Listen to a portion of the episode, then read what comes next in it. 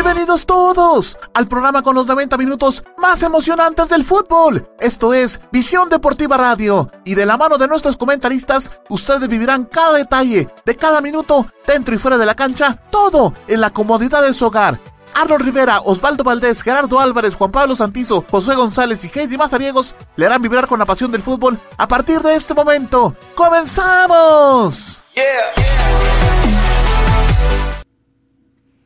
Estimados amigos de Visión Deportiva, muchísimas gracias por estar una vez más en sintonía de el episodio número 35, en este caso, de este viernes 27 de noviembre del año 2020. Muchísimas gracias por preferirnos y por supuesto por estar siempre en sintonía de lo que estamos haciendo acá en Visión Deportiva, que lo hacemos por supuesto con el eh, objetivo de agradarle y por supuesto llevarle a usted toda la mejor información del fútbol.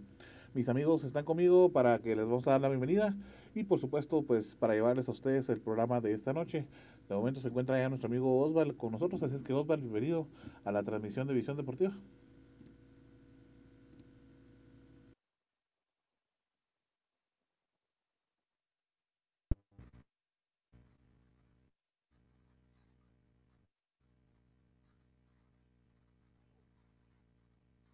Creo que tenemos unos inconvenientes por ahí con mi amigo Osval. Vamos a saludar a nuestro amigo Juan Pablo. Juan Pablo, bienvenido. ¿Qué tal? ¿Cómo estás, Arnold y Osval? Tengan cada uno de ustedes muy buenas noches y a todos ustedes, amigos televidentes. Muchas gracias por estar aquí con nosotros nuevamente y esperemos que les agrade este nuevo programa.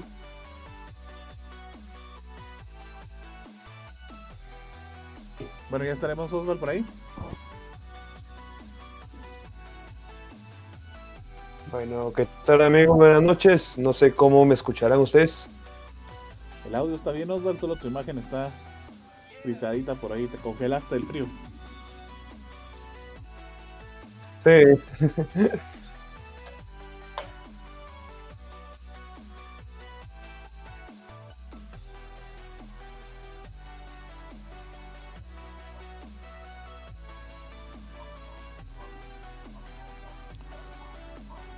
Vamos a tener más adelante a nuestro amigo Osval por ahí con nosotros.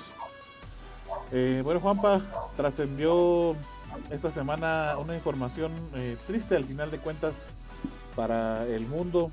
Creo que de alguna manera podemos decir que acaba de partir una de las leyendas del fútbol, más allá de toda la polémica que hay probablemente alrededor de pues, su vida, de su forma de ser, incluso de, de las actitudes que él tomaba muchas veces, ¿no? Porque podemos recordar que pues un futbolista también es persona, tiene su vida personal, su vida eh, como figura pública al final de cuentas, ¿verdad? Y mucha de ellas estuvo en controversia, pero hablando específicamente del fútbol, creo que parte una de las figuras y las leyendas más grandes del fútbol, alguien que sin lugar a dudas con el poco trayecto que tuvo al final en el fútbol, va a ser muy complicado que alguien pueda alcanzarlo o incluso eh, llegar a la magnitud de la calidad de fútbol que nos mostraba este hombre. Sí, así como estás diciendo, lastimosamente el pasado miércoles se nos fue Diego Armando Maradona, este crack argentino, que pues como lo sabíamos todo, era uno de los mejores jugadores del planeta. Pues como sabíamos, tenía sus problemas afuera del fútbol, pero como nosotros lo que vemos es primordialmente lo que hacía dentro de la cancha y dentro de la cancha era uno de los mejores cuando tenía el balón.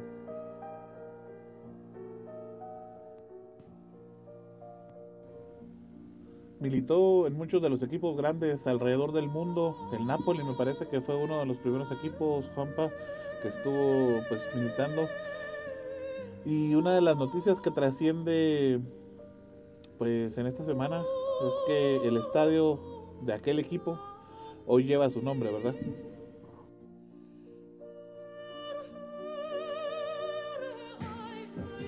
Sí, así como tú estás diciendo, Arnold, el, allá en Nápoles, donde este jugador militó la mejor parte de su carrera, podríamos decir.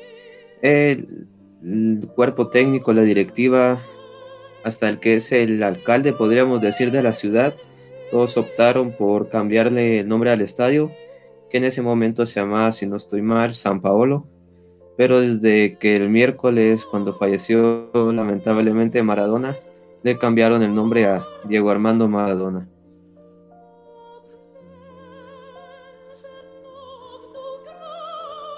Estuvo en diferentes equipos militando, como te lo decía Juanpa. Eh, uno de ellos, el Fútbol Club Barcelona, ¿verdad? Que es de los más grandes actualmente y por supuesto la historia nos ha mostrado que siempre lo ha sido, ¿verdad? Sí, así como estás diciendo, Diego Armando Maradona nació en Lanús, allá en Argentina, un 30 de octubre del año 1960 su debut profesional fue con Argentinos Junior el 20 de octubre del año 1976, cuando tenía 15 años. Todavía era muy joven. Y su primer gol lo metió el 14 de noviembre de ese mismo año, en 1976, cuando apenas acaba de cumplir lo que eran un total de 16 años.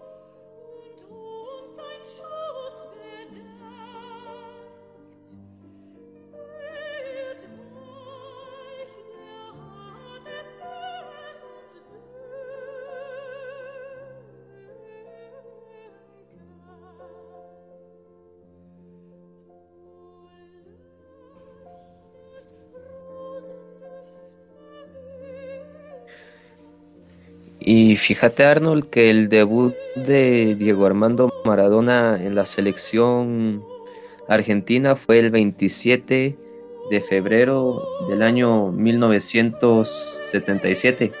Pero esto fue con la selección, las inferiores podríamos decir, en donde jugaron un mundialito, en donde salieron campeones.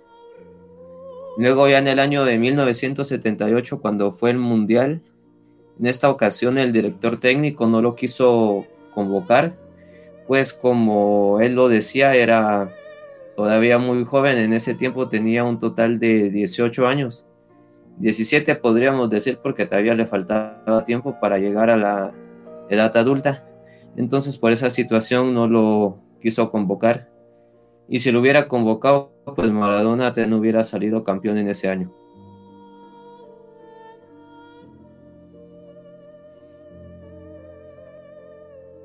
Por ahí estamos viendo en pantalla, por supuesto, una de las eh, notas que tuvimos en nuestras redes sociales, en donde podemos observar las portadas de las revistas deportivas más importantes alrededor del mundo, en donde pues de alguna manera se muestra eh, muchas fotografías de él, ¿no? Oswald, ahora sí ya te tenemos acá. Bienvenido. Gracias, compañeros. Sé que teníamos problemas técnicos, pero estamos ya metidos de lleno al, programa. Y bueno, esta noticia que no, no esperábamos, ¿verdad? El día miércoles, ahí estamos a, inicio del partido de, de la Liga Nacional. Arnold, Juanpa, entre Municipal y Antigua Guatemala, una noticia que nos pegó a todos los que somos aficionados al fútbol, un grande de, varios tiempos, muy recordado en el Mundial del, del 86 con México, cuando dio esa zancada desde el medio campo, 41 pasos dio para meter este golazo a la selección de Inglaterra. En los cuartos de final, y bueno, con ahí lo tenemos en pantalla, ahí con lo jugaron con lo que fue la, la, camisola azul, se llevó desde la mitad de la cancha. Algo así emuló Leonel Messi, bueno, casualmente hace, bueno, no sé, 6, 7 años, emuló esta jugada contra el Getafe en una, un partido de la Copa del Rey. Pero metieron de lo que es Diego Armando Maradona, este, entonces dijeron que era el, el gol del siglo.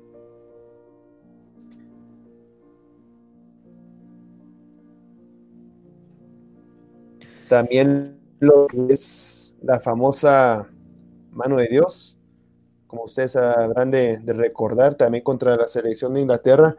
Y bueno, solamente hablo de estos dos goles emblemáticos porque hay muchísimo más sobre este gran jugador argentino, Diego Armando Maradona Castro, que aparte de, jugador también llevó una gran carrera de director técnico. Lo más reciente, lo que recuerdo fue con, los Dorados de Sinaloa, México. Y también tuvo su paso con la albiceleste, ¿verdad? Cuando estuvo dirigiéndolos en el Mundial, si me corrigen eh, compañeros, en el Mundial de 2000, 2014 en Brasil, ¿verdad? No, no, no, fue en el de 2010 de Sudáfrica. En el de 2010. Sí, correcto. Ah, bueno, gracias, gracias. Sí, de hecho, fíjate que de ese gol que platicabas, pues fue eh, el mundial que se celebró en México. Y casualmente nosotros también teníamos una nota del estadio donde se anotó este gol, básicamente directamente de la portería, ¿no? Ahí colocaron este ramo de flores en donde pues aquel hombre aquel día anotó ese golazo, ¿verdad? Que pues como bien lo decía Osval, eh, él dijo que había sido con ayuda de la mano de Dios, ¿verdad? Y bueno, ahora el ramo de, flores decía, te vas de la mano de Dios, ¿verdad? Un gesto bastante bonito de parte de los dirigentes de, del estadio, ¿verdad? Y por supuesto de aquel equipo para poder recordar a una leyenda que aún vive todavía en nuestra memoria, en nuestros recuerdos y por supuesto en imágenes como estas, ¿verdad? En donde podamos ver la calidad de fútbol que como platicábamos con Juan Pablo hace un momento, creo que no vamos a poder volver a ver una calidad de fútbol como la que él nos daba en su momento. Claro, el fútbol ha evolucionado, ahora es un poco más exigente, pero a pesar de eso era el, un jugador muy completo y es complicado muchas veces encontrar jugadores que marquen la historia como lo, lo hizo él sin lugar a dudas. Sí,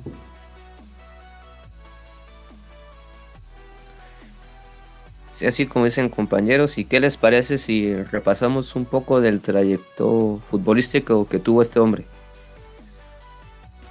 Sí, Juanpa, por favor. Está bien, compañeros. Diego Armando Maradona inició jugando en Argentinos Junior y estuvo ahí desde el año 1976, que fue el equipo que lo vio debutar. Algo que es bastante interesante y que dicen los, las personas que lo vieron en su primer partido es que en la primera bola que tocó le hizo un caño al jugador rival y entonces desde esa vez lo vieron de que tenía un gran, potencial. También cuando estuvo en las inferiores de este equipo, cuando eran los medios tiempos de los partidos, él hacía malabares con la pelota, demostrando el talento que tenía con el balón. Entonces en este equipo de Argentinos Junior, Diego Armando Maradona estuvo del año 1976 al año 1981 Luego de eso se fue al equipo de Boca Juniors, en donde estuvo solamente una temporada, entre el año 1981 y año 1982. Y algo que es bastante curioso que en el Boca Juniors fue campeón y fue la única vez que logró un título allá en el país argentino, en donde jugó un total de 40 partidos y anotó 28 goles. Entre el año 1978 y el año 1980 Maradona fue cinco veces máximo goleador de la categoría profesional del fútbol argentino.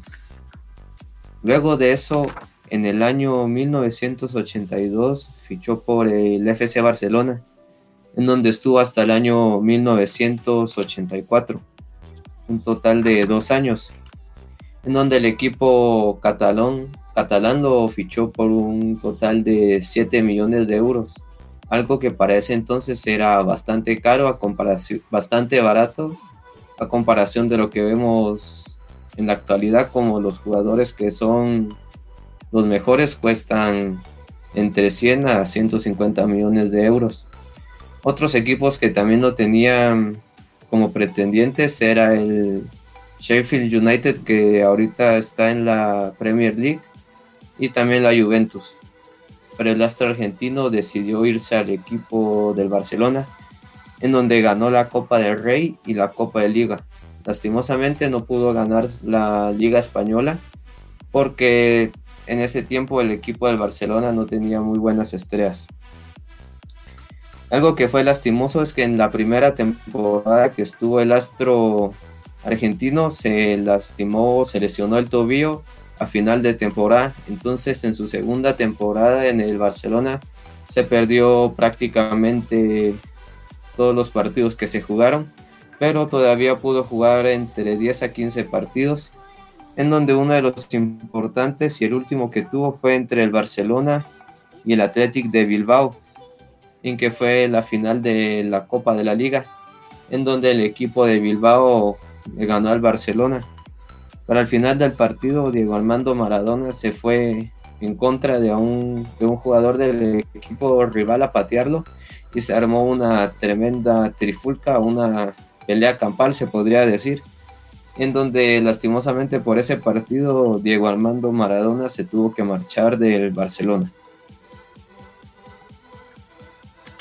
Luego de eso se fue a los mejores años futbolísticamente hablando, que fue en el equipo del Napoli, entre el año 1984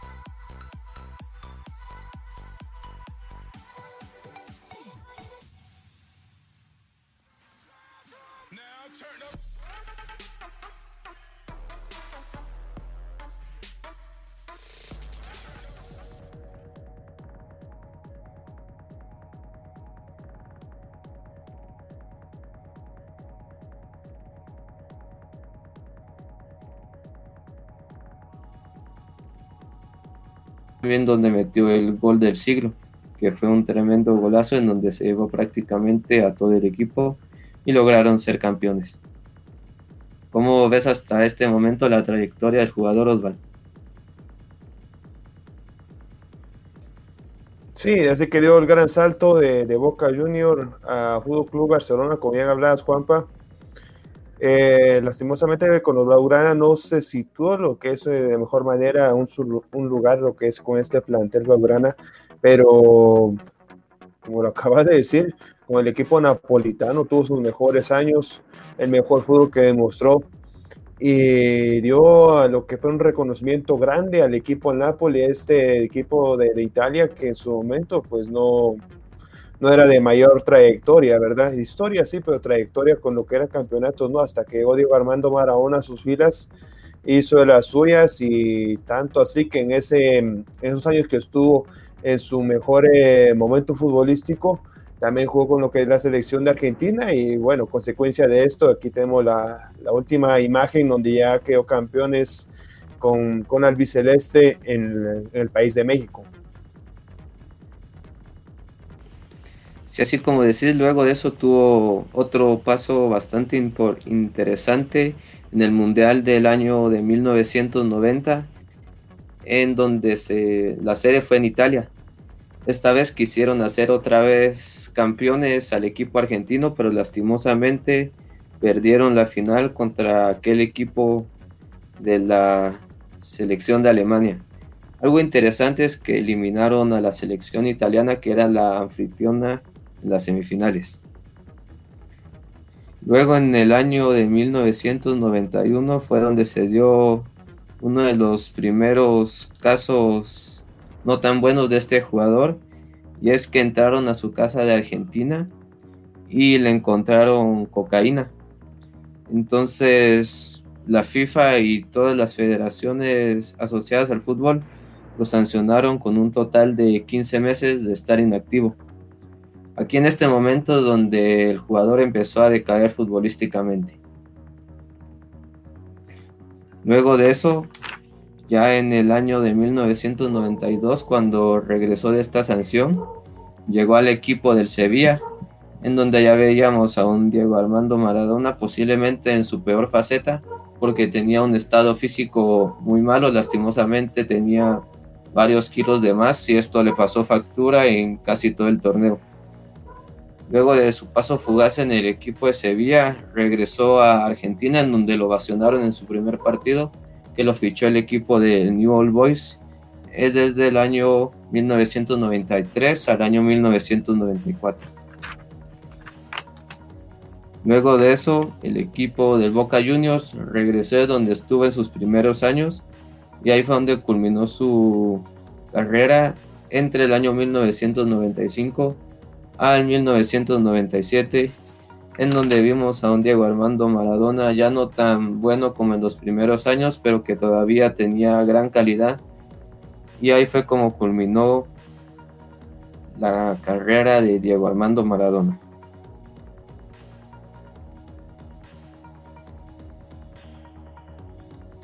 Sí, bueno, por ahí veíamos dentro de todas las imágenes que circularon alrededor del mundo, ¿verdad?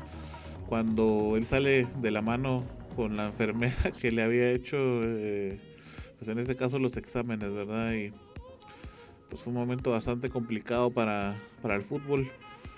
Muchos ojos estaban puestos en esta estrella, como en cualquier estrella de, de ahora, ¿verdad? O de todos los tiempos. Eh, mucho fue lo que se habló, sin lugar a dudas, de la polémica que armó eh, Diego Armando Maradona luego de que dio positivo por doping, ¿verdad? Y bueno, posterior a eso, como bien decía Juanpa, pues decayó totalmente en su fútbol, en su estado físico y demás. Sin embargo, creo que la persona polémica siempre se mantuvo. Y bueno, luego de eso eh, empieza su, su etapa como entrenador de fútbol, hasta presentador de, de televisión fue, ¿verdad? En algún momento tuvo un programa muy parecido al que tiene Osval acá con nosotros, ¿verdad? En donde pues tenía invitados y analizaba el fútbol y demás. Eh, luego de eso pues eh, empieza su carrera como director técnico.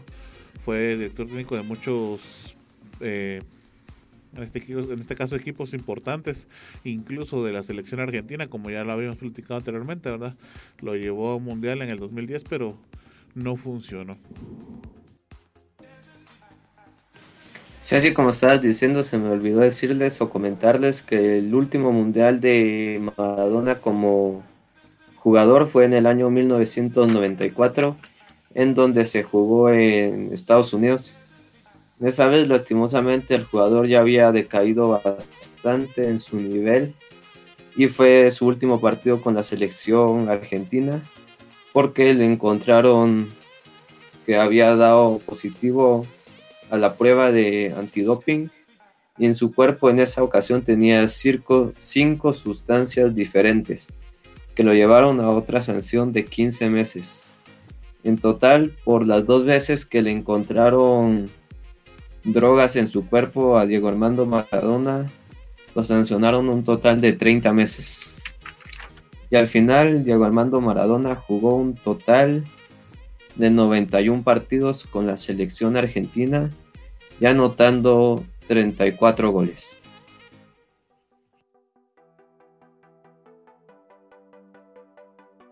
Cuando se daba la noticia, nuestro amigo Oswald pues nos trasladaba un audio en donde pues él da unas declaraciones eh, en medio del llanto por esta situación, ¿verdad? Como les decía, pues la polémica rondó mucho y se hablaba muy mal incluso del fútbol, ¿verdad?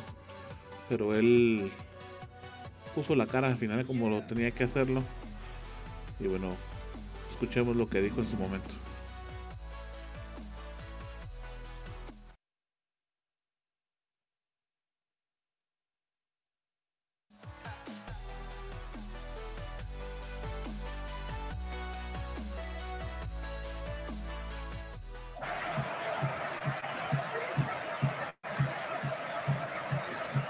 Yo la verdad que no puedo, no sé con qué pagarle, de verdad. Eh, yo traté de ser feliz cuando el fútbol y hacerlo feliz a todos ustedes. Eh, creo que lo logré y, la verdad que hoy no me lo esperaba porque esto es, demasiado, demasiado para una persona, demasiado para un, para un jugador de fútbol. le agradezco con mi corazón.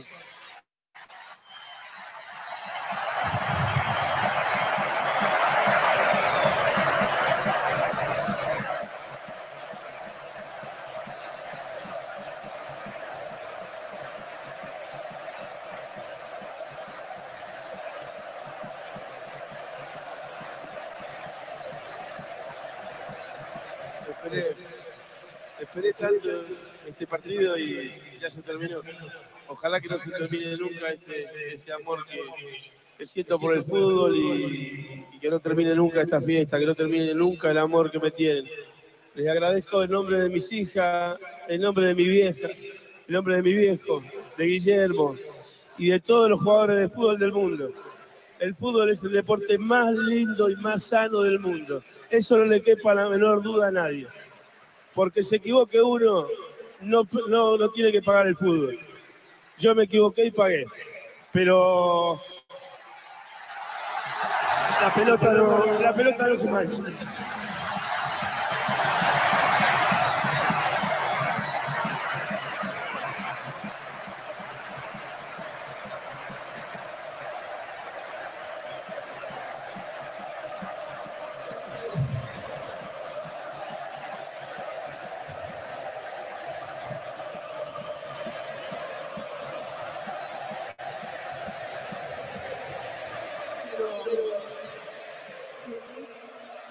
Quiero agradecerle a todos los, a todos los jugadores, a todos los jugadores que hoy jugaron y quiero un aplauso grandísimo.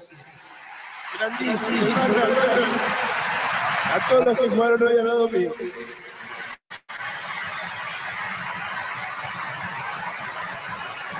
A los que no vinieron, los sigo respetando como antes. No, para mí no cambia absolutamente nada. Quiero agradecerle también en especial a Bielsa y a Grondona, que podemos tener diferencia con Julio, pero, yo digo que es el mejor dirigente argentino, porque nosotros demuestra ser muy mal. Gracias a, a este templo del fútbol que es la bombonera.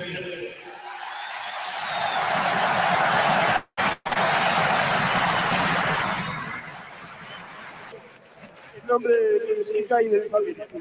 Buenas tardes y gracias. Les debo, les debo muchísimo. Los quiero mucho.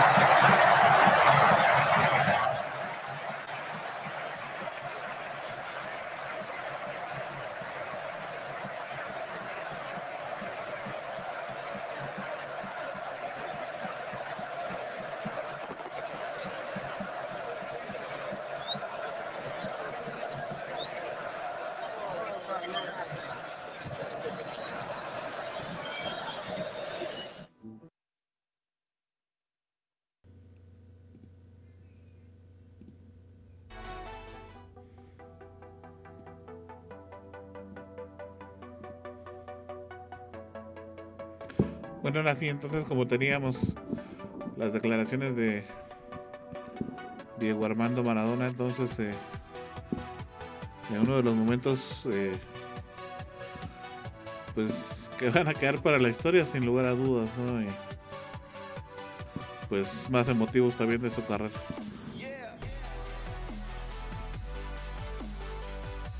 Sí, así que una de las canchas que él tanto le gustaba jugar como lo que es la bombonera. Una gran despedida se dio para, esa época, porque aparte que se está despidiendo del equipo de sus amores, también se está despidiendo lo que era el fútbol. En ese momento veíamos ahí a Marcelo Bielsa, que era el director técnico, que ahora está dirigiendo a Leeds United en Inglaterra. Y por ahí veíamos otro de los jugadores muy importantes, ¿verdad? Sí, a, Valderrama. al pibe Valderrama, recordando este gran jugador de, Colombia, que prácticamente fue de la época de Diego Armando Maradona y estuvo su despedida. Este gran día, como él lo decía con sus propias palabras, que no, no quería y no esperara que terminara ese día, ese partido de fútbol, que era el último que jugaba como profesional en Argentina, lo que es Diego Armando Maradona. Por ahí también tenemos la imagen del famoso gol que tanto hablamos aquí en cabina, el que le, anotó precisamente a la selección de, de Inglaterra, Juanpa.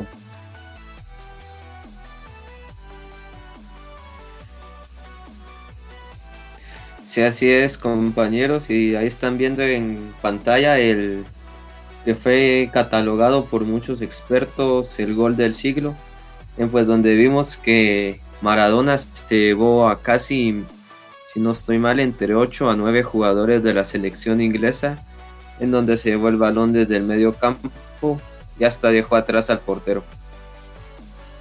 Otro dato bastante interesante de Diego Armando Maradona es que en total, en todos los clubes que estuvo, jugó un total de 588 partidos, en donde anotó un total de 312 goles y dio un total de 207 asistencias. Ya en selección nacionales, en la sub-20 jugó un total de 25 partidos, en donde hizo 14 goles y anotó, no, y dio 22 asistencias. En la selección absoluta jugó en 113 partidos, anotando 48 goles y dando 55 asistencias. Ya de entrenador estuvo en un total de 7 equipos. El primero de ellos fue el Mandillú en el año 1994, en donde jugó, en donde estuvo dirigiendo 12 partidos, en donde ganó uno empató 5 empató y perdió 6, con un total de 25% de efectividad. Luego estuvo también ahí en Argentina en el equipo de Racing en el año 1995, en donde dirigió 11, 11 partidos, en donde ganó 2, perdió 6 y empató 3, con un 36% de efectividad. Y con el que tuvo más, eh, más efectividad fue con la selección absoluta de Argentina, que estuvo entre el año 2008 y 2010, donde dirigió 24 partidos, en donde de esos 24 tuvo 18 victorias, una pérdida y 6 empates. Ya luego de eso se fue en el año 2011 y 2012 a dirigir al Aiguasí, donde dirigió 23 partidos, donde ganó 11, empató 3 y perdió 9. Luego de eso estuvo una temporada retirado del fútbol y volvió en el año 2017 en el Al Fujarei de la segunda división, en donde solo dirigió 11 partidos. Entre esos 11 tuvo 7 victorias tres empates y una pérdida. Luego de eso se fue al equipo de Dorados de Sinaloa en el año 2018-2019, que curiosamente fue el equipo que dirigió más partidos, un total de 38. Donde de esos 38, 20 fueron victorias, 9 fueron empates y 9 fueron pérdidas, con un 60% de efectividad. Y finalmente al último equipo que dirigió fue en la temporada 2019-2020 allá en su país de Argentina al Gimnasia de Plata, en donde dirigió 21 partidos, donde tuvo 8 victorias, 4 empates y 9 derrotas. Con esto sumó un total de 140 partidos dirigidos un total de 67 victorias, 31 empates y 42 pérdidas, con un total final del porcentaje de 55% de efectividad.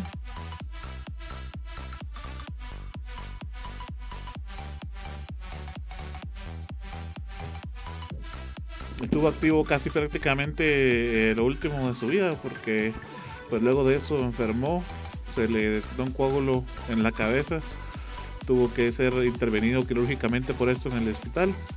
En teoría ya estaba lejos de, algún riesgo, pero su salud poco a poco se debilitó.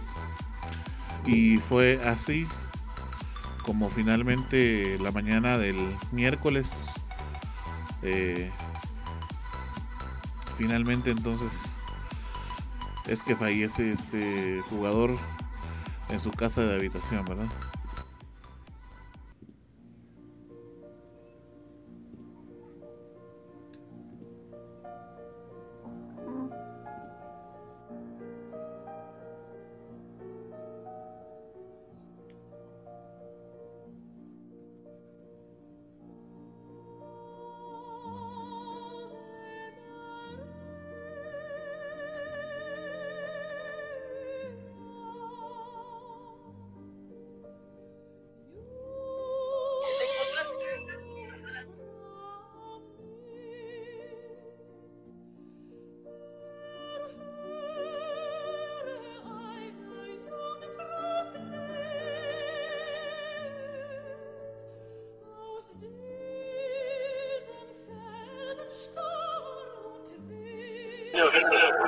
No se termine nunca este, este amor que, siento por el fútbol y, que no termine nunca esta fiesta, que no termine nunca el amor que me tienen. Le agradezco en nombre de mis hijas, en nombre de mi vieja, en nombre de mi viejo, de Guillermo y de todos los jugadores de fútbol del mundo. El fútbol es el deporte más lindo y más sano del mundo. Eso no le quepa la menor duda a nadie. Porque se equivoque uno, no, no, no tiene que pagar el fútbol. Yo me equivoqué y pagué. Pero la pelota no, la pelota no se mancha.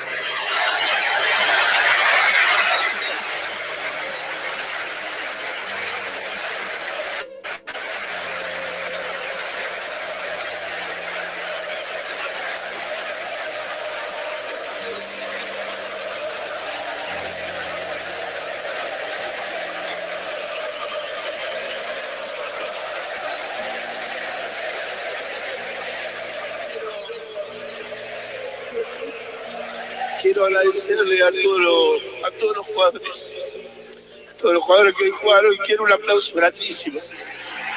Grandísimo. A todos los que jugaron hoy a lado mío.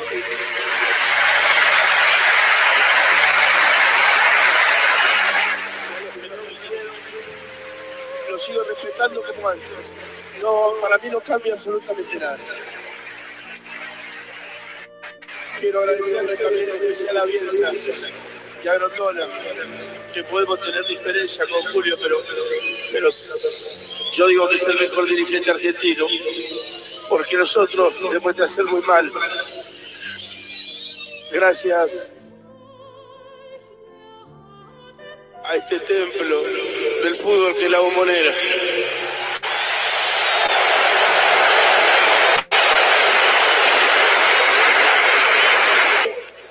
nombre de hija y de mi familia. Buenas tardes y, gracias. Le debo, le debo muchísimo. Los quiero mucho.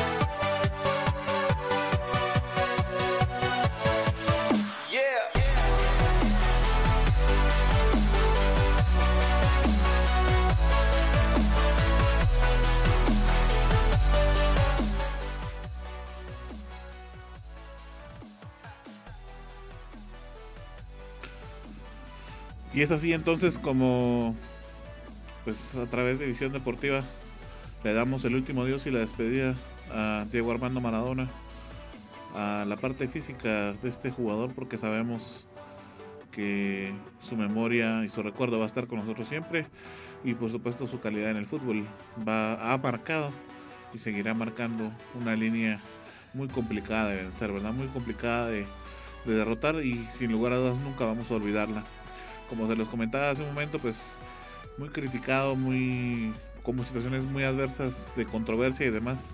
Pero lo que decía Juanpa, a nosotros lo que nos interesa acá es el fútbol.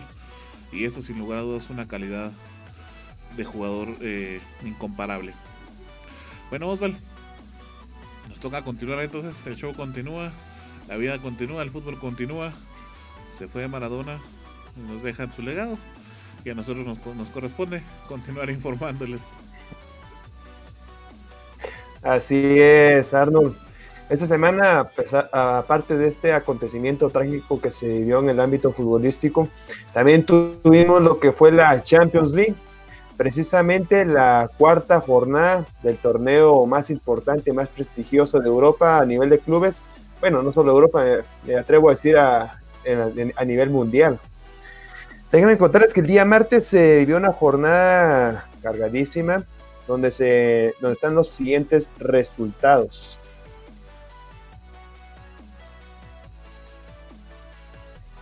Uno de los primeros fue que Rennes eh, perdió local 1-2 contra el Chelsea. El Krasnodar perdió local también 1-2 contra el Sevilla. La Lazio le ganó 3-1 al Zenit. El Dortmund le ganó 3-0 al Club de Brujas.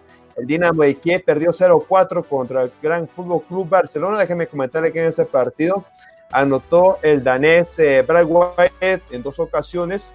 También anotó Anthony Griezmann lo que era el último gol al minuto 90 y más lo que se añadió.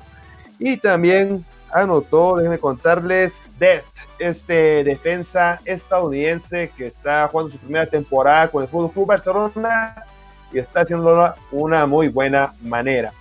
También vamos con lo que es el partido. La Juventus le ganó 2-1 al Fenerbahce. El Paris Saint Germain le ganó 1-0 al Leipzig. Aquí recordando la semifinal pasada de la Champions League. Y por último, que el Manchester United le ganó 4-1 al Istanbul Basakeri. Compañeros, los resultados del martes, ¿algo para resaltar? Bueno, en el caso de la Juventus, Osval le, gana 2 a 1 al Ferencváros. Anotó Cristiano Ronaldo y Morata en este encuentro. Y lo gracioso que sucedió acá es que el anotador del Ferencváros, fíjate que vino y celebró su gol como lo hace Cristiano Ronaldo, ¿verdad? Algunos al inicio pensaron que era pues por mofarse del jugador, ¿verdad? Como comúnmente se dice en las redes sociales, lo estaba troleando, pero no. Realmente fue una especie de homenaje, ¿verdad? Al final de cuentas, pues eh, se saludan al final del encuentro y todo.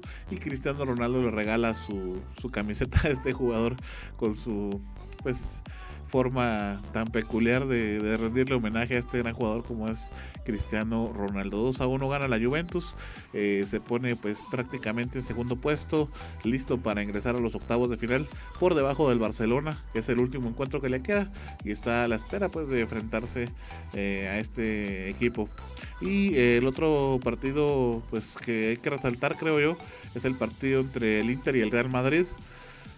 Bueno, el Inter de Milán sin lugar a dudas ha dejado muchas dudas en, su trayectoria desde que, pues, recordemos, salió prácticamente de Mourinho, ¿verdad? No hemos vuelto a ver un equipo como ese. Ha sido una baja de nivel bastante considerable. Pues en la liga italiana por ahí se le ha ido disculpando y de alguna manera ha ido tratando de, de avanzar sin lugar a dudas, pero ya en la Champions League recordemos que no pelea contra un Real Madrid que pelea contra todas las estadísticas, porque recordemos, y ya lo platicábamos acá, nosotros vaticinábamos que con la gran baja de Sergio Ramos no iba a ser mayor cosa en la ausencia de, Sergio Ramos, ¿verdad? Eso y que Hazard pues no había anotado nunca en Champions League, ¿verdad? Y se rompen estas dos estadísticas negativas para el Madrid. Por otro lado, eh, pues en el caso del Inter, ayudó por todos lados, ¿verdad? El segundo gol que se nota es eh, autogol, ¿verdad? Para empezar. Luego de eso, eh, en este caso Vidal, como siempre, con sus cosas y tratando de llamar la atención, se gana una tarjeta roja innecesaria, deja al Inter con un hombre menos. Y bueno, por supuesto las falencias de defensa que ya les platicaba, ¿verdad? Que se han visto a lo largo del tiempo, que el Real Madrid no perdonó, ¿verdad? Un Madrid que no se tuvo que esforzar mucho, y que a pesar de que inició muy mal la Champions League, al final termina pues dando una mejor cara en este encuentro. Se queda prácticamente ya en octavos de final también el Real Madrid. Sí, como dice Sarnold, este fue un partido diferente al que nos tenía acostumbrados el equipo merengue últimamente. Pues últimamente lo veíamos un equipo bajoneado que no tenía idea de lo que hacía en el campo de juego. Por el partido del pasado miércoles vimos que les cambió prácticamente la cara. Veíamos como en temporadas atrás a un equipo del Real Madrid que dominaba el balón y algo que es bastante curioso es que estaba haciendo sus triángulos, como se dice, entre los tres jugadores que se pasaban la pelota y ya cambiaban de, de banda el balón. Y algo que es bastante interesante, como decías, es que el jugador belga Eden Hazard volvió a jugar un buen partido, pues lastimosamente se había lesionado y creo que fue el único partido que jugó bien de la temporada pasada, en donde curiosamente también anotó un gol. Y pues como lo vimos en este último partido, ya está volviendo a lo que se tenía a la espera cuando fue fichado este jugador, como nos tenían eh, acostumbrado en el equipo de, del Chelsea en Inglaterra por ahí veíamos el gol que se anotaba de penal del lado de Hazard y qué responsabilidad tan grande la da este jugador porque tiene el número 7. Teníamos muchas expectativas y ahora que se le da ese número, sin lugar a dudas tiene un número muy grande que respaldar. Recordemos que en su momento hasta Cristiano Ronaldo ha utilizado ese número 7, ¿no?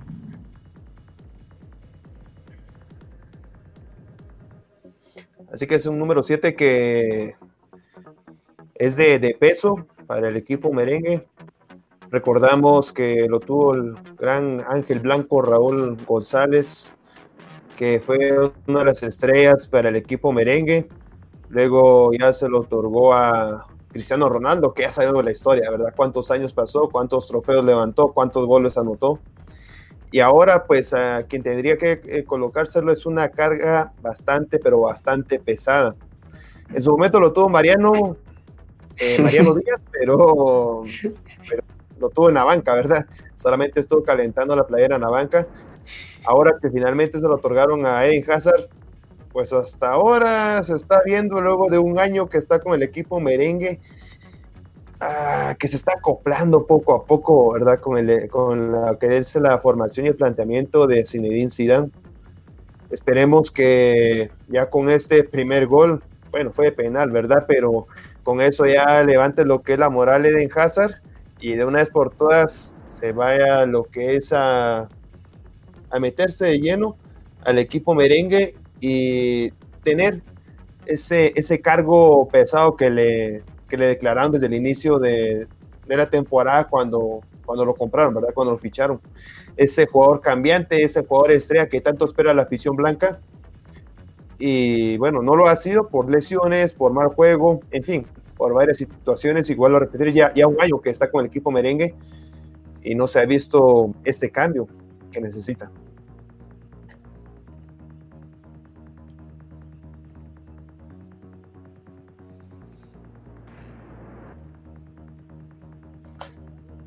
Con esto vamos al, otro juego que me, parece que también es muy interesante precisamente Fútbol Club Barcelona contra Dinamo de Kiev, que en las notas estábamos viendo que no, había convocado a Lionel Messi, más que todo para darle lo que es un descanso, pero eso no fue impedimento, impedimento perdón, para que mostrara su mejor cara Fútbol Club Barcelona en Ucrania. Eso sí, no es un equipo muy fuerte que le podría, por supuesto, opacar el buen rendimiento futbolístico de los, equipos, de los jugadores de Blaugrana, pero consiguió un resultado positivo a pesar de, la falta de su gran estrella estelar que es el argentino Lionel Messi, compañeros. Sí, así como dice Osval, pero algo que fue bastante interesante es que el equipo del Barcelona en el primer tiempo se encontraba bastante perdido, como lo estamos viendo ahorita en pantalla. El primer gol llegó hasta el minuto 51 por parte del lateral que de la, de la, sí, Dest. Si no estoy mal, es de nacionalidad estadounidense, ¿verdad? Así es, así es, de Sergio Des. Así que una de las juveniles promesas para lo que era CONCACAF. Así como Ajá, así como te venía diciendo, en el primer tiempo veíamos a un equipo del Barcelona bastante perdido. Hasta me atrevo a decir de que el Dinamo Kiev estaba haciendo lo que quería, pues estaba esperando en su área, en su área hasta que tuviera oportunidades para contragolpear. Hasta en ese primer tiempo tuvo una que otra oportunidad el equipo del Dinamo Kiev, pero lastimosamente no la supo concretar. Y pues en el segundo tiempo les pasó factura. Como vimos, el jugador Bradway metió un doblete. Pues a él, como lo mismo que le pasó con Cristiano Ronaldo, le, heredaron la número 9 del que fue un gran jugador cuando estuvo ahí, Luis Suárez. Pues vimos de que en este partido pudo anotar lo que fueron dos goles. Y finalmente también el principito Antoine Griezmann anotó un gol, si no estoy mal, ¿verdad, compañeros? Así es, al minuto 90 más 2. Ahorita vamos, por aquí se encuentra, ahí tenemos lo que es la repetición del gol. Ahí vamos a ver en pantalla el, gol precisamente de Anthony Griezmann. Recordando que tampoco entró en el 11 titular eh, Anthony Griezmann para lo que planteó Coman en este encuentro. Pero entrando y anotando Así que deja ver eh, buenas, buenas situaciones y buenas proyecciones del jugador francés. Sí, así como decís, el equipo del Barcelona, Kuman planteó un equipo bastante joven de, de, titulares, pues veíamos a bastantes que eran de la cantera. Y pues creo que los únicos que son ya grandes de edad eran Pjanic, si no estoy mal y pues vimos que pudieron asimilar el peso y llevar la camisa del Barcelona. Así es, otro de los partidos muy importantes del día martes es el que se vivió en el Parque Los Príncipes, París Saint Germain recibiendo al RB Leipzig, recordando este equipo alemán que en las primeras fechas de la Bundesliga estuvo liderando la tabla de posiciones. Y bueno, ha dado de qué hablar porque recordando la edición pasada de la Champions League, estuvo metido en los cuatro mejores clubes a nivel europeo y aquí se estaba reviviendo una de las semifinales que se dio en esta edición pasada, precisamente PSG contra Leipzig, solamente que fue en tierras portuguesas. Ahora este encuentro eh, se vivió en el país de Francia, donde finalmente lo ganó el PSG por un gol a cero. Precisamente el que anotó el único tanto fue el brasileño Neymar Jr., desde lo que es el punto penal. Por aquí vamos a ver la jugada un poquito más adelante. Ahí tenemos la jugada.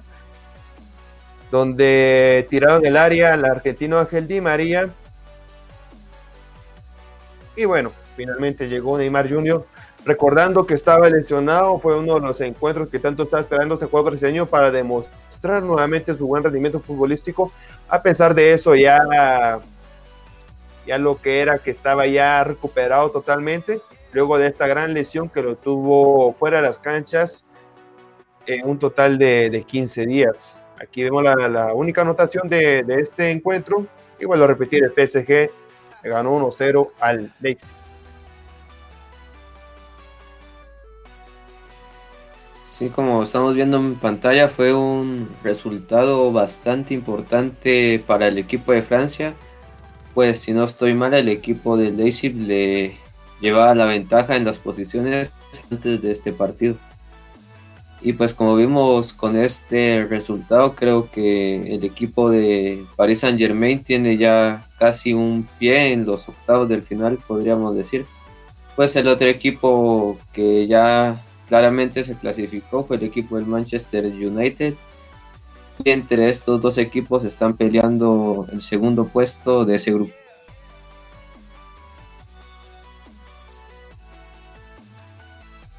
Así es, Juanpa, solamente entonces estamos... Sí, Osvaldo. Sí, sí, sí, solamente para decir lo último de que estaba hablando Juanpa, precisamente el PSG ahora se encuentra en el segundo puesto con seis puntos y Leipzig en el último, bueno, el tercer puesto con seis puntos. Aquí la diferencia es que el PSG tiene más más uno y el Leipzig menos tres. Y hasta ahí queda lo que es la Champions de compañeros. Gracias, Hugo. Vamos a ir a una pequeña pausa. No sin antes recordarle a todos nuestros amigos que, eh, bueno, Global Tech es eh, la es patrocinador oficial de Visión Deportiva. Y bueno, recordándoles pues que el Black, Friday ya llegó a Global Tech. Tienen ofertas en todas las cuentas de Netflix, Amazon Prime, Disney Plus y Spotify. Así es que puede comunicarse con ellos al 4724 8242 en WhatsApp o al 4444 9810 eh, por medio de llamada telefónica. Vamos a hacer una pequeña pausa y estamos de regreso. Quédese con nosotros, ya volvemos. Esto es Visión Deportiva, el mejor lugar para enterarte del fútbol nacional e internacional. Quédate con nosotros, ya volvemos.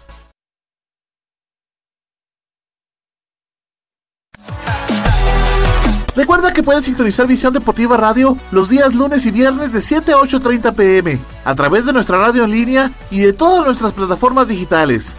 También puedes buscar nuestro podcast en tu plataforma de streaming favorita. ¡Te esperamos!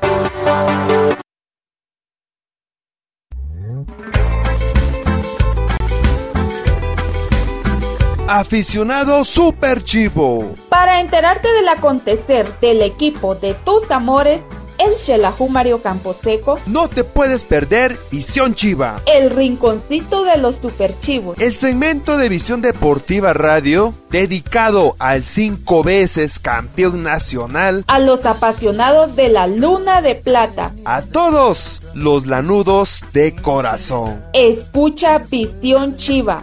Los días lunes y viernes de 7 a 8 de la noche en Visión Deportiva Radio. A través de tu plataforma digital favorita.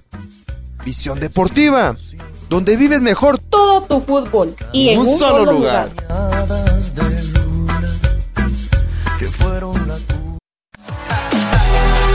Recuerda que puedes sintonizar Visión Deportiva Radio los días lunes y viernes de 7 a 8.30 pm a través de nuestra radio en línea y de todas nuestras plataformas digitales. También puedes buscar nuestro podcast en tu plataforma de streaming favorita. ¡Te esperamos! Sabemos que en estos momentos lo más importante es cuidar de tu familia. Y tu mundo digital es el que te ayuda a mantenerte cerca de ellos.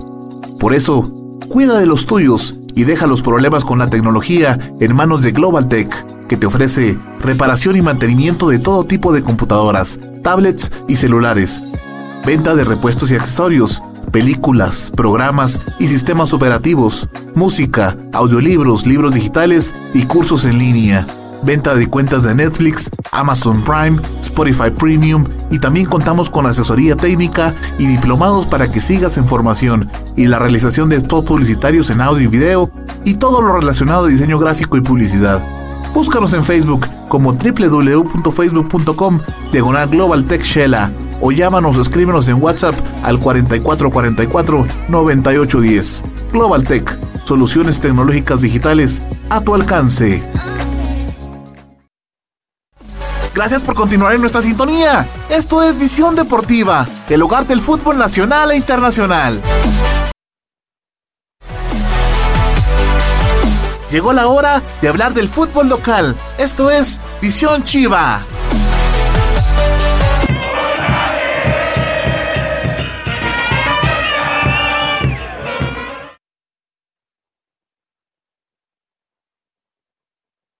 Así que vamos a hablar del cinco veces campeón de Xerajú, Mario Campo Seco. Esta semana tuvo un encuentro muy importante que era el juego pendiente de la jornada 6 del grupo A. Recuerden que este encuentro no se pudo desarrollar por el motivo que tuvo el encuentro amistoso la selección nacional y por lo mismo, eh, bueno, hasta el día miércoles 25 de noviembre se desarrolló. Aquí vamos a presentarle la alineación que mandó el profesor Walter Claverí en este encuentro. Déjenme contarles que la alineación de Walter, de profesor Walter Claverí para este encuentro fue la siguiente. En el arco estaba Neddy Lobo, recordando por la lesión de David González, que, que aún no se recupera lastimosamente. Entró con dos centrales de Oscar Castellanos, ese juvenil que siempre ha dado la talla, acompañado de José Castañeda Lateral derecho, Javier el zurdo González. Lateral izquierdo, Evin Rivas. Los dos eh, mediocampistas era el juvenil Joshua Wico, acompañado del experimentado Freddy Ruano. En la parte izquierda, Alexis Mata, en la parte derecha, Cristian Alvisuris, y para dejar los dos centros delanteros, que es Israel Silva y Wilber El Bebote Pérez. Es lo que tanto estábamos pidiendo aquí en cabina, aquí en el programa de, Visión Deportiva, que integrar lo que eran dos delanteros, dos puntas. Ya con esto mm, se vio en partidos anteriores, eh, precisamente con Antigua, con Achuapa, que lo que era el rendimiento del equipo Alanudo era muy bueno. Se podían comprender de una muy buena manera y bueno, en este partido no fue la excepción, porque vamos con lo que sería la parte de este segmento, que es lo bueno, lo malo y lo curioso que se vivió en el encuentro. Déjenme decirles que lo que es lo bueno, eh, por supuesto, lo que es el resultado, que ganó Shela tres goles a uno. Eh, también lo que es el buen rendimiento futbolístico que demostraron todos los jugadores, bueno, tal vez no todos, sino un 85-90%. Eh, también lo que sería el planteamiento, que ya vuelvo a repetir, este 11 es el que debe ingresar en todos los partidos, ya sea de visita o de local, siempre debe entrar lo que es agresivo el profe Walter Claveri con dos delanteros por supuesto, también lo que es la media cancha, que se, se vio bien reflejada por eh, lo que yo ubico Freddy Ruano, y que en sí no se sintió la ausencia del capitán Gerardo Arias y también lo que es el extranjero Pablo Chicho Ignorance. Así que no, no se dio para nada que, que faltara para este encuentro en sí lo que es en el 11 titular. Lo malo lo que es el arbitraje del señor Esteban Carrillo porque para los dos bandos, tanto para Xerajumario Camposeco como para el equipo de comunicaciones, no quitó de, muy, de una muy buena manera. Hubieron dos jugadas claras de que eran penaltis, tanto para comunicaciones como para Xerajumario Camposeco, vuelvo a repetir. Y por lo mismo, eso, eso entra en lo que es en lo malo, el arbitraje para este encuentro. También lo que entra a lo malo es el gol mal, de, mal eh, defendido por los defensores de Xerajumario Camposeco, porque el juvenil Oscar Santis el jugador de, comunicaciones, pudo integrarse muy fácilmente en los dos defensores de Xerajú Mario Campo Seco y eso es lo malo. Lo curioso, tenemos que la edad promedio de medio campo y los defensas es de, de, 25.5 años. Así que un medio campo y una parte defensiva demasiado joven para Xerajú Mario Campo Seco y eso es pero muy positivo. Aparte de eso, desde el 2007 no, no se anotaban tres goles al equipo de comunicaciones. Precisamente fue clausura cuando le ganó también por el mismo resultado de tres goles a uno. Ya con esto vamos a meternos de lleno con lo que es las imágenes del encuentro. Este encuentro, como ya les dije anteriormente, se desarrolló el día miércoles 25 de noviembre en el Estadio Escolar Mario Camposeco. El árbitro central fue el señor Esteban Carrillo. Fue a las 3 y 10 de la tarde. Por un lado estaba dirigiéndolos, dirigiéndolos perdón, el asistente técnico Marco Antonio Morales y por el otro lado Mauricio Tapia. Los goles, vuelvo a repetir, fue al minuto 21, al minuto 60 de Wilber Pérez y al minuto 55 de Joshua Ubico. Y al minuto 31 anotó el provisional empate Oscar Santos. Por aquí vemos esta jugada donde el primer gol lo se, fue por medio de lo que era de las piernas del delantero Israel Silva, que déjenme comentarles que él estuvo en los tres goles. Por aquí vemos la, jugada del primer gol, que desde la media cancha primero dejó a Llanes, Dejó en el camino también a Nicolás Amaviva por toda la parte izquierda hasta que vio solo a Wilber el Bebote Pérez que este mandó un izquierdazo para mandar en el fondo el primer tanto de los superchivos. Tenemos aquí más adelante lo que es el gol del empate. Por aquí más adelante está este gol donde le decía que lastimosamente se le fue entre los dos defensas. Aquí tenemos lo que es el gol del empate, media vuelta este costarricense, me parece que en esta jugada es. Así es, ahí vemos a Oscar Santis metiéndose entre Elvin Rivas y José Castañeda que lo dejan en el camino a estos dos defensores Y en solitario entró este juvenil Oscar Santis, que ya hemos dicho en transmisiones anteriores, que es, un, es uno de los jugadores que hay que seguir, jugadores promesa en el fútbol guatemalteco, que a su corta edad está haciendo varios goles con lo que es el cuadro mayor de comunicaciones y por supuesto hay que tenerlo en cuenta para la selección en un futuro. Más adelante vamos a ver lo que es el segundo gol que vuelvo a repetir, también participó el goleador Israel Silva. Aquí vamos a saque de banda, lo recibe Israel Silva, se la toca Wilber Bebote Pérez, se toca hacia atrás para un derechazo de Joshua Ubico, y con lo cual era el dos goles a uno en su momento. Aquí tenemos la polémica. Y aquí vemos el tercero, que también arrancó de la media cancha. Israel Silva se eh, llevó a todos los jugadores de comunicaciones, lo da por la parte izquierda a Juan Yash y en solitario entraba Wilber el Bebote Pérez. El, tanto en el primero como el segundo gol dejó el camino a José Manuel El Moyo Contreras, lo cual por supuesto ahí vemos al Moyo ahí corriendo, pero solamente lo, lo ve pasar, lo saluda porque no intenta ni siquiera tapar de lo que es el camino Israel Silva. Y vuelvo a repetir, fue uno de los mejores partidos de Israel Silva en este encuentro porque estuvo presente en los tres goles de Shelahu Mario Camposeco.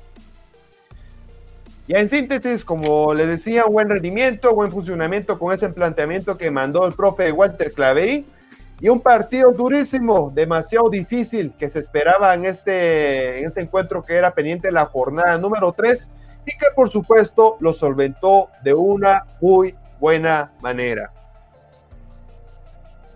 También otro punto a resaltar es que Neri Lobos, a pesar de tener el primer partido como titular en este encuentro, eh, tuvo una de las mejores actuaciones que, bueno, tapó lo que fueron tres balones directos que eran de gol y con lo cual tiene una gran motivación para el siguiente encuentro.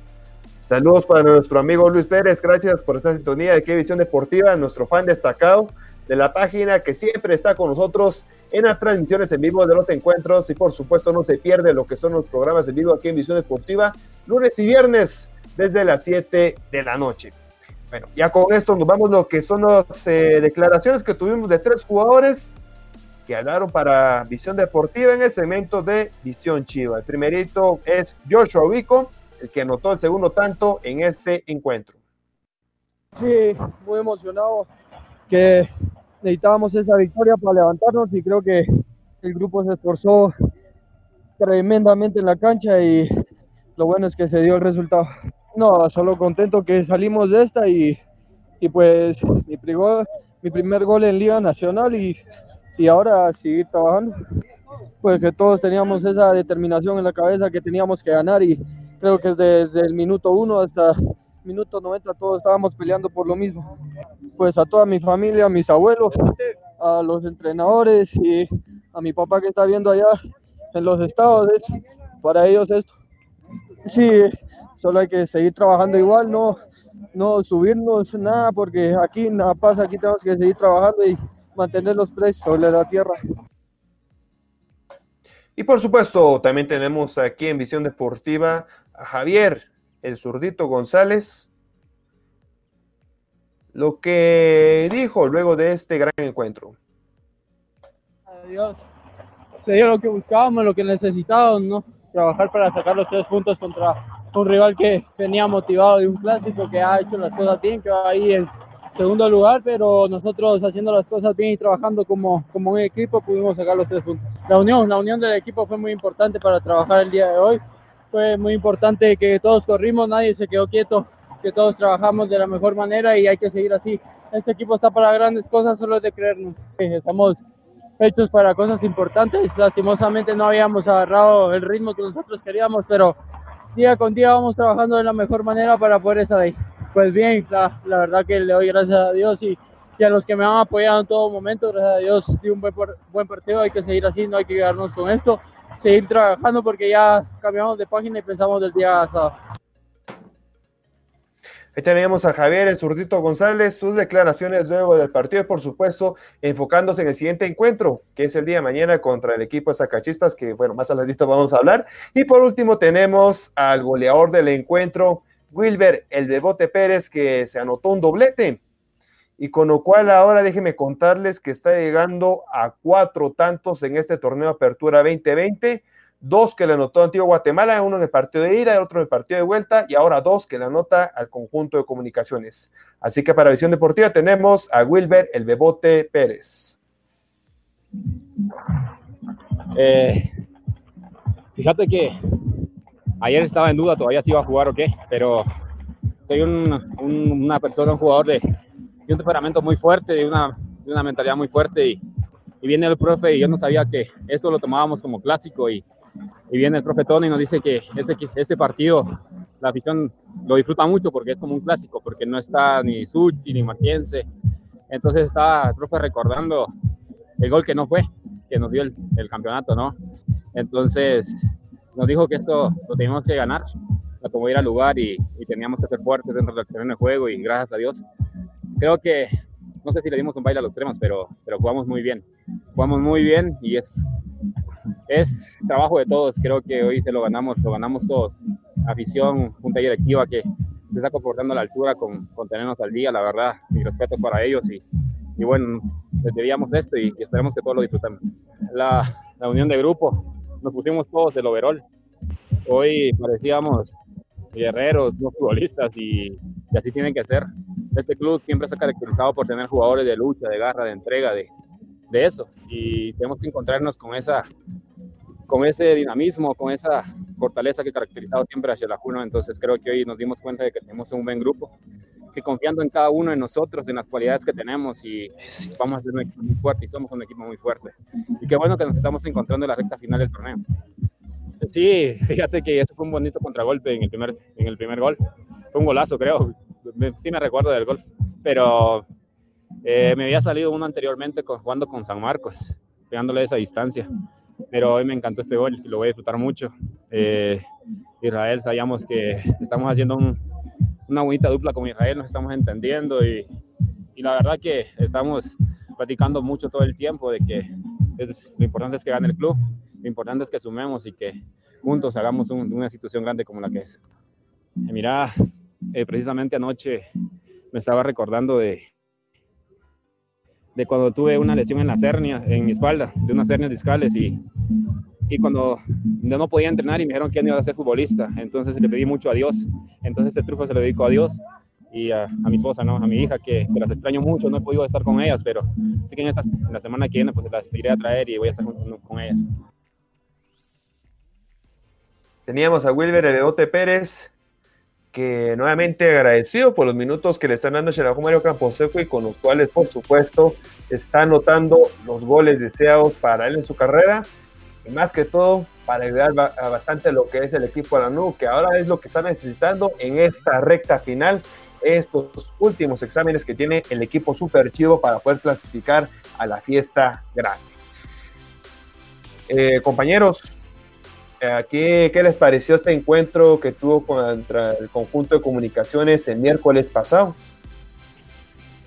Un Shelajú totalmente diferente, Osval. Fíjate que eh, estaba escuchando los datos que nos estabas dando de Wilber Pérez y voy a lamentar, creo yo, siempre que no se le haya dado la continuidad desde el inicio, es decir, no se le haya dado la oportunidad desde el inicio, porque de haberlo hecho creo que estaría muy cerca, si no es que igual o incluso más que Ramiro Roca, ¿verdad? Dentro de los goleadores del torneo. Y pues como bien lo decís, aparte de, de la gran calidad de juego que tiene, también es de admirar mucho la, la, humildad y ante todo eh, lo consciente que está número uno, al ser agradecido por poder todavía jugar fútbol, lo que comentaba de su lesión. Número dos, eh, consciente de que se le está pagando a tiempo, que se le está pagando bien y que se le está pagando al día, ¿verdad? Y número tres, del compromiso que tiene con el Shelahu Mario Camposeco. Como te digo, voy a lamentar mucho que no se le haya dado desde un inicio eh, la oportunidad a Wilber Pérez. Y pues bueno, lo importante es que se le está dando ahora y sin lugar a dudas tiene que estar siempre en la titular, ¿verdad? Algo que es interesante resaltar es que, bueno, otro, otra ganancia más para Xelajómero Camposeco, que se miraba complicada, sin, por no decir la más complicada del torneo, ¿no? Yo por lo menos no le tenía nada de fe a este partido y bueno, te soy honesto, me sorprendieron muchísimo, pero algo que es de mencionar es que otra vez no estaba Walter Claverillo, no sé, creo que él no tiene muy buena química con los jugadores. Y otro dato interesante es que no está Pablo Mingorance. Y lo que más me va a sorprender fue el actuar de Juan Yash, ¿verdad? Que yo siempre he dicho que no juega muy bien, que no me gusta por ahí. Y ahora pues estuvo bastante bien. Y lo que ya habíamos platicado incluso cuando tuvimos la oportunidad de tener a Rael Silva acá en nuestro programa, ¿verdad? Eh, qué rendimiento el de este hombre, sin lugar a dudas. Eh, por algo es la leyenda y 9, el jugador emblemático Campo Camposeco. Y sin lugar a dudas eh, le va a, a, dar mucho, muchas, muchas celebraciones más a Campo Camposeco porque entre Wilber Pérez y él eh, tienen grandes intereses en que la afición se la pase muy bien y por supuesto celebre muchas más lunas y pues son pieza fundamental, son pieza clave porque son los delanteros, ¿verdad? Como decía Welber, ya se están entendiendo mejor y eso es buenísimo.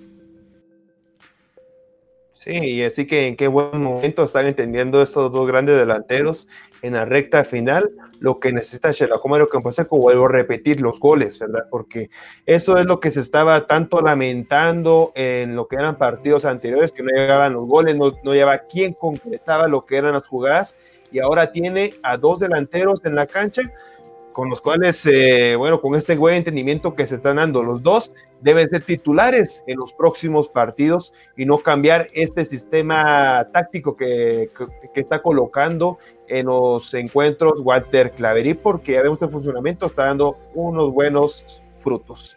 Aparte de eso, resaltar lo que acaba de decir Arnold de Juan Yash, hemos, lo hemos criticado en programas anteriores, yo me uno, yo, yo me uno a tus comentarios, eh, Arnold, porque también lo he criticado, eh, critiqué principalmente lo que fue la, el actuar de, segundo tiempo contra el equipo Guastatoya, que ya no aguantaba prácticamente las piernas, pero en este encuentro eh, entró de, cambio y actuó de una, de una manera eficaz y eficiente, porque él estuvo en lo que es la segunda anotación, haciendo un recorte espectacular al Pelón Robles, a Steve Robles, que también le hemos dicho que es un lateral muy bueno y por eso está en la selección guatemalteca, pero en esta, en esta ocasión se quedó pequeño frente a Juan Yash, hizo un gran recorte, mandó el centro y bueno, la, suerte y en el, mejor momento que está Wilber Pérez anotó este, bueno, el tercer gol, el tercer gol de Chelajú, Mario Camposeco.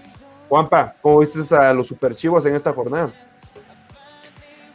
Pues creo que el equipo ya venía bastante bien desde jornadas atrás. Lastimosamente con el equipo de Cobán Imperial el técnico metió alineación que nunca les funciona y pues en este último partido rectificaron de que con la alineación que se sienten más cómodos los jugadores y muestran mayor rendimiento es con la 4-4-2 pues creo que vimos a un equipo quetzalteco que estuvo bastante tranquilo en el partido, bastante dominador.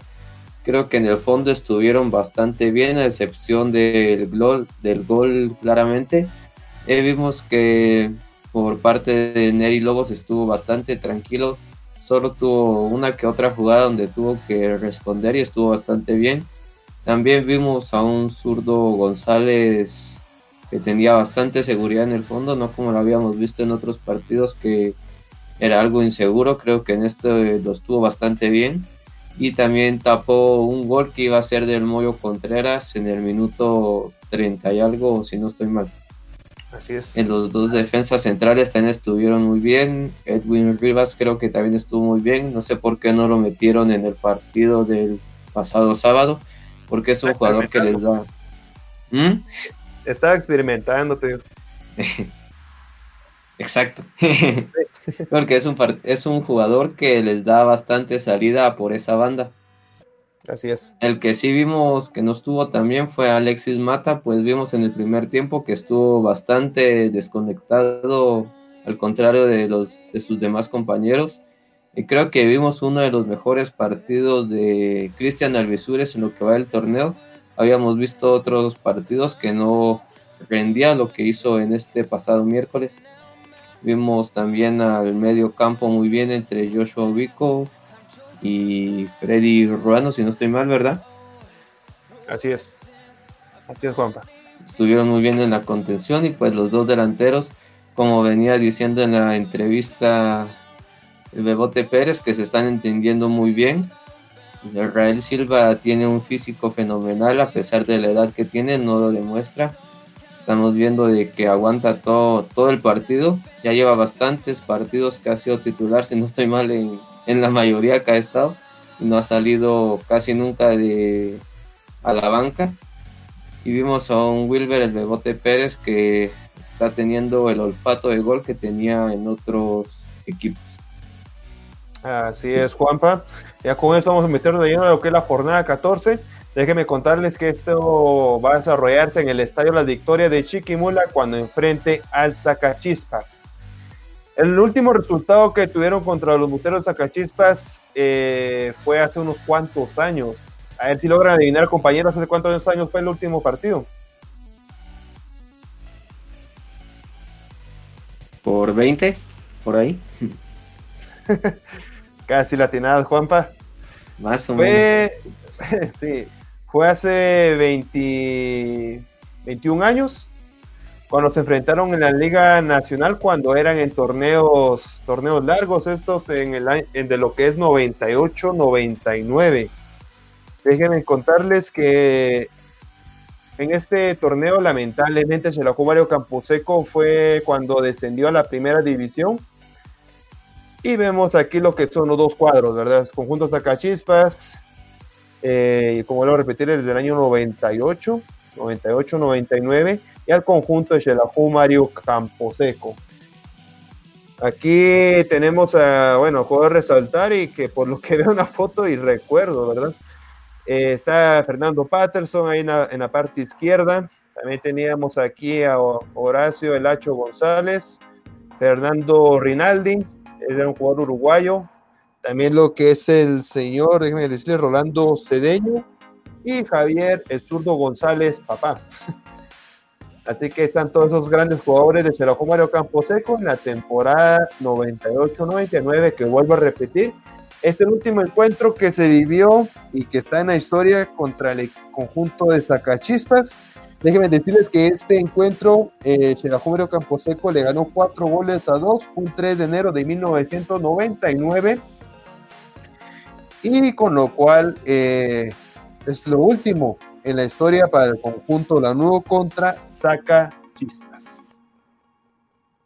Así que a la historia y, y también puede, eh, puede hacer eh, historia lo que es eh, Javier el Zurdito González, porque el último encuentro lo jugó su papá y el encuentro de mañana lo podría jugar él también contra el conjunto de Saca Chispas. A ver qué es lo que pasa en este encuentro.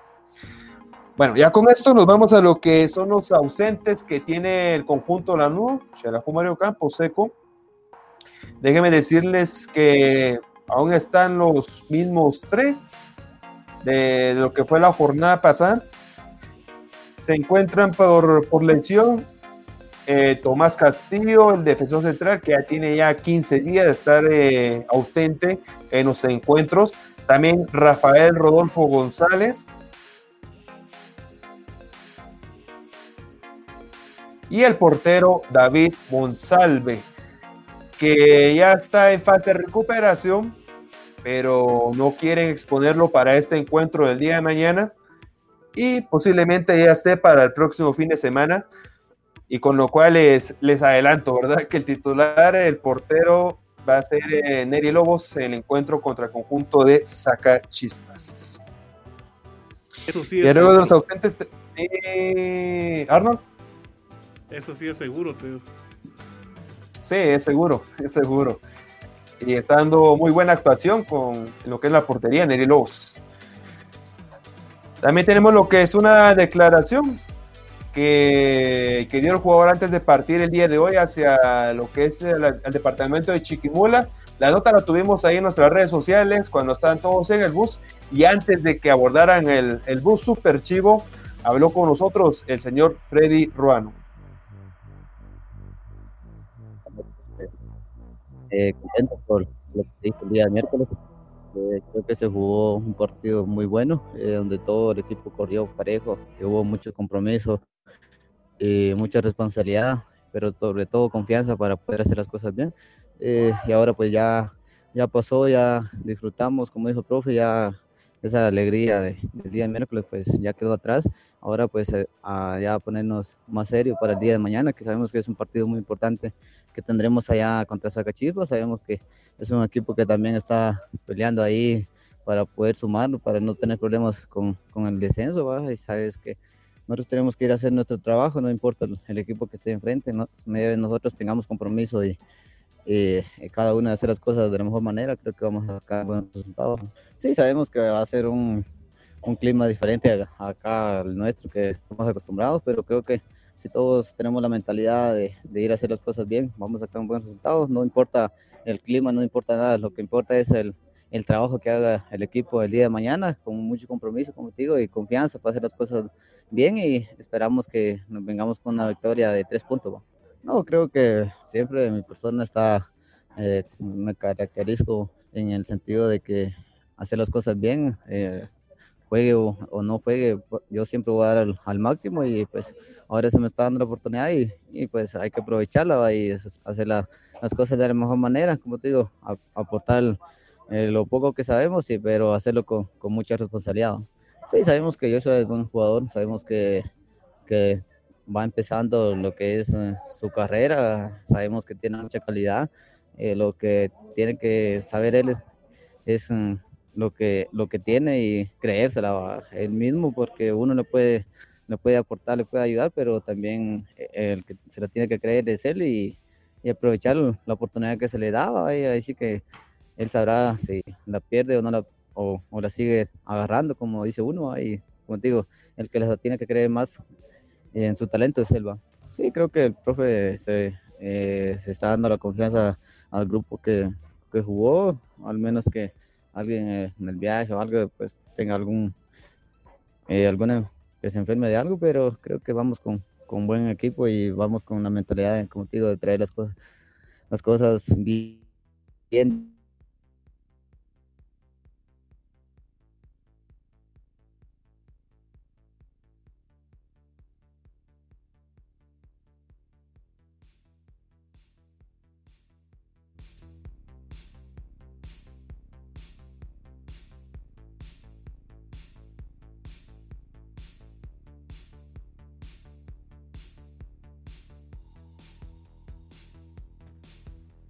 que tenemos a Freddy Ruano, dando sus declaraciones antes de partir a Chiquimuela. Y por último, ya para despedir lo que es el segmento Visión Chima, tenemos la posible alineación que puede colocar el profe Walter Claverín en el estadio Las Victorias.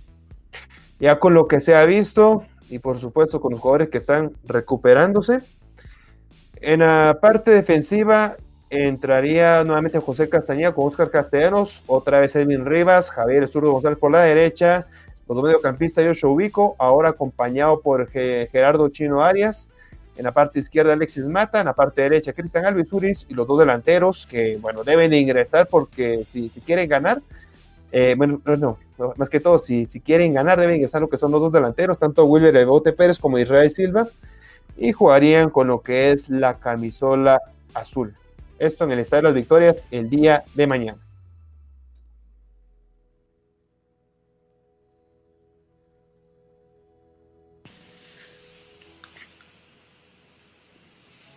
Sí, como dice Osval, sería el cuadro lógico que tendría que mandar mañana el, el profe Lavería al campo, pues como hemos visto es el que le ha dado buenos resultados al cuadro lanudo.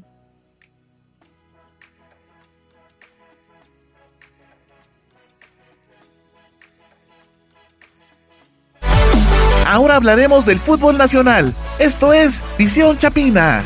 Guatemala, mi patria dorada, por más que digan, ninguna es igual.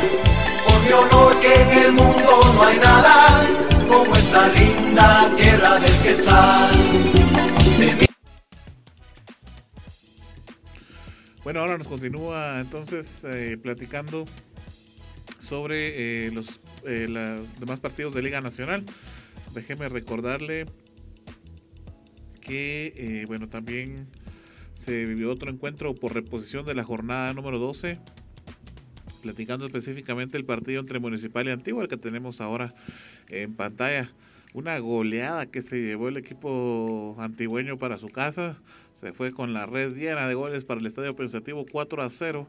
Fue el marcador de este encuentro en donde Antigua no pudo ni siquiera meter las manos.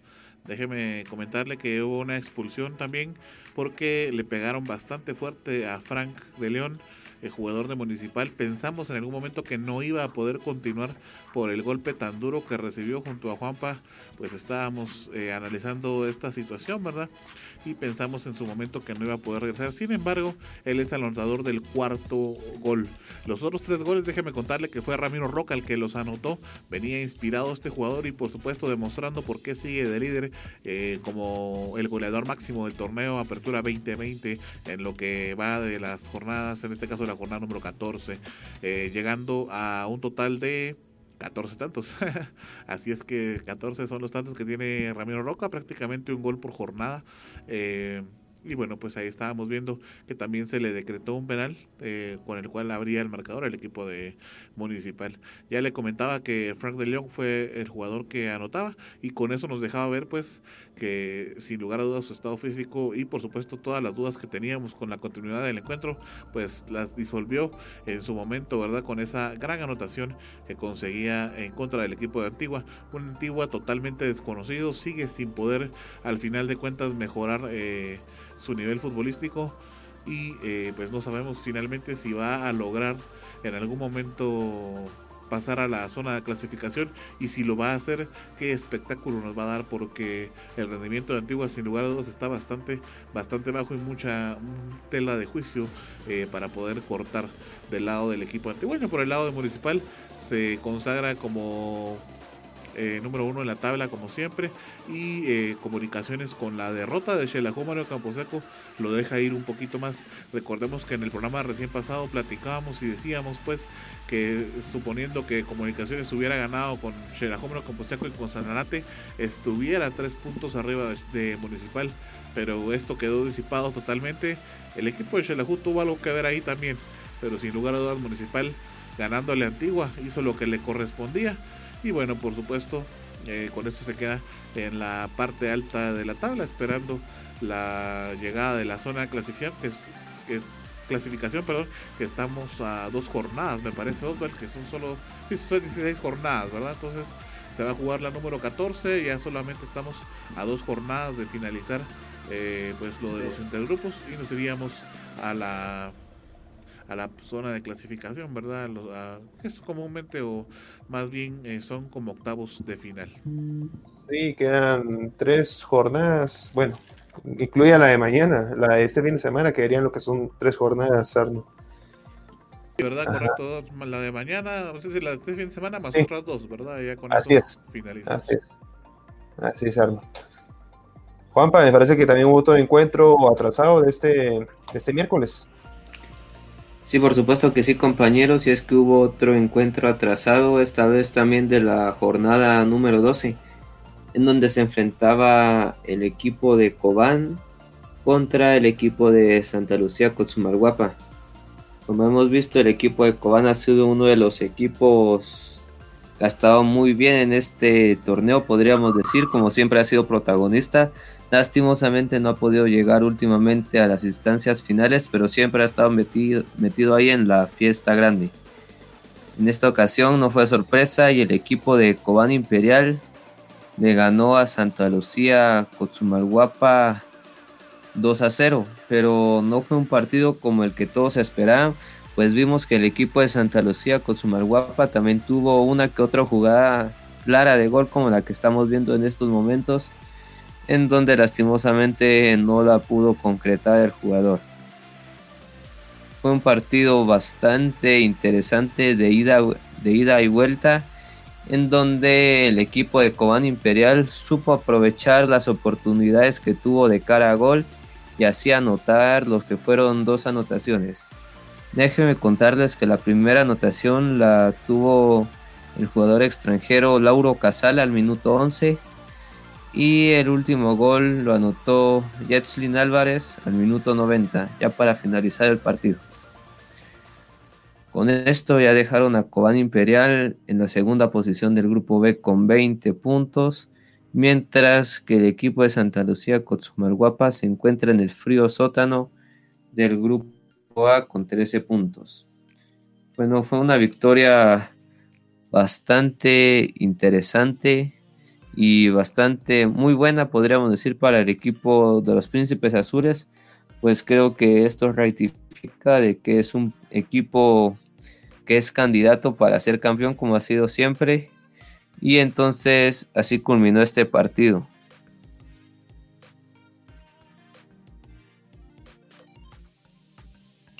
Juanpa, ya con esto nos vamos rápido a lo que es la siguiente jornada, número 14, Arno.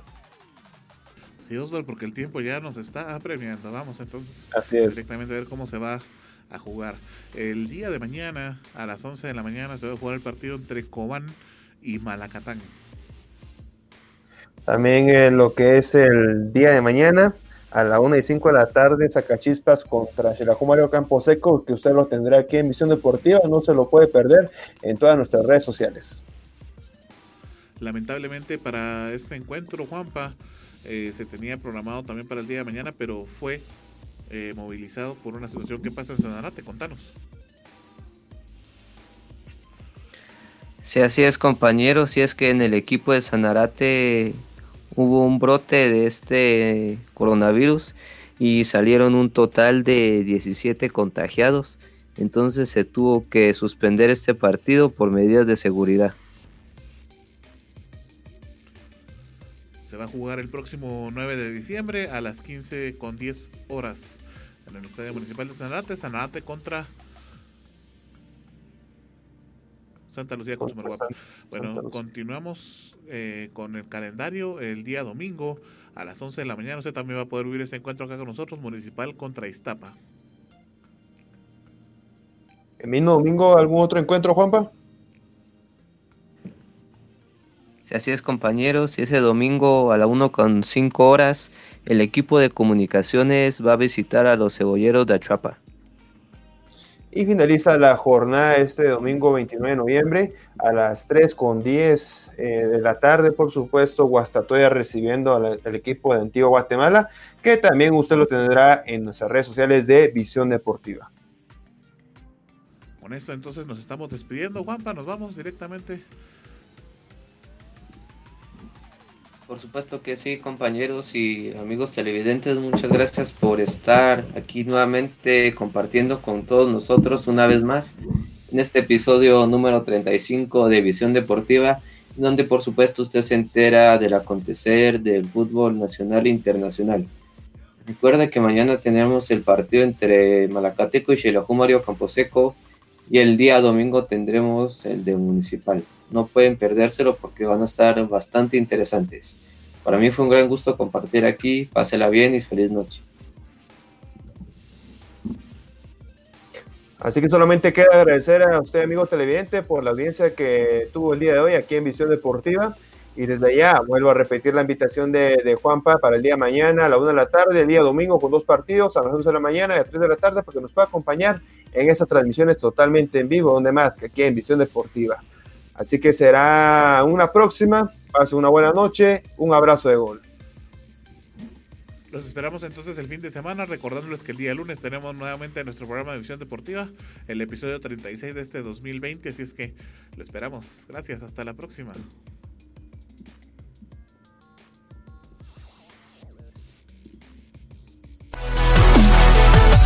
Gracias por haber estado con nosotros en una edición más de Visión Deportiva Radio. Recuerda seguir informado a través de nuestras redes sociales buscándonos en Facebook, Instagram y Tumblr como Visión de Fútbol. ¡Hasta la próxima! Visión Deportiva es producido por Global Production de Global Group Guatemala. Todos los derechos reservados.